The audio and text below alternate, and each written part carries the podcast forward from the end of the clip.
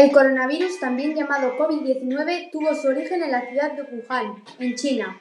A mediados del mes de diciembre de 2019, las autoridades sanitarias de Wuhan detectaron una serie de casos de neumonía producida por una causa desconocida. En ese momento se originó una alarma sobre una nueva enfermedad desconocida hasta el momento. A partir de ahí, el virus comenzó a extenderse a nivel mundial, hasta que un martes 12 de marzo de 2020 nos comunicaron que el colegio se cancelaría durante unos 15 días aproximadamente. Lo que no sabíamos es que ese periodo se iba a alargar.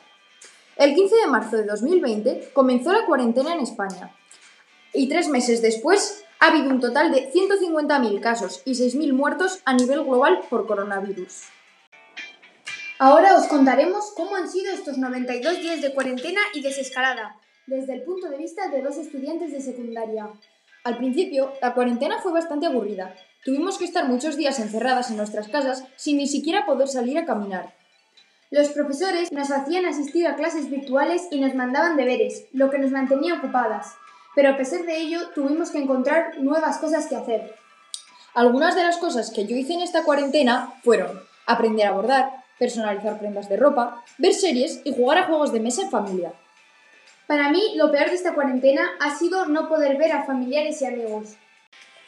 El 4 de mayo comenzó la de la desescalada en España, es decir, la desaparición de la cuarentena en cortas fases.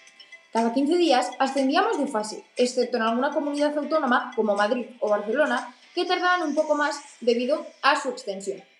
Actualmente estamos en la fase 3 de la desescalada, en cada fase se ponen ciertas restricciones, pero que nos permiten juntarnos con la gente, ir a tiendas o dar paseos. Eso sí, siempre llevando la mascarilla y desinfectándonos.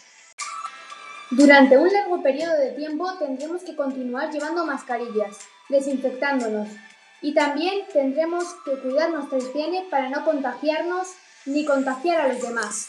Esperemos que este programa os haya servido de ayuda para informaros un poco más sobre este tema del coronavirus y cómo hemos llevado este periodo de tiempo en nuestras casas. Un saludo a todos.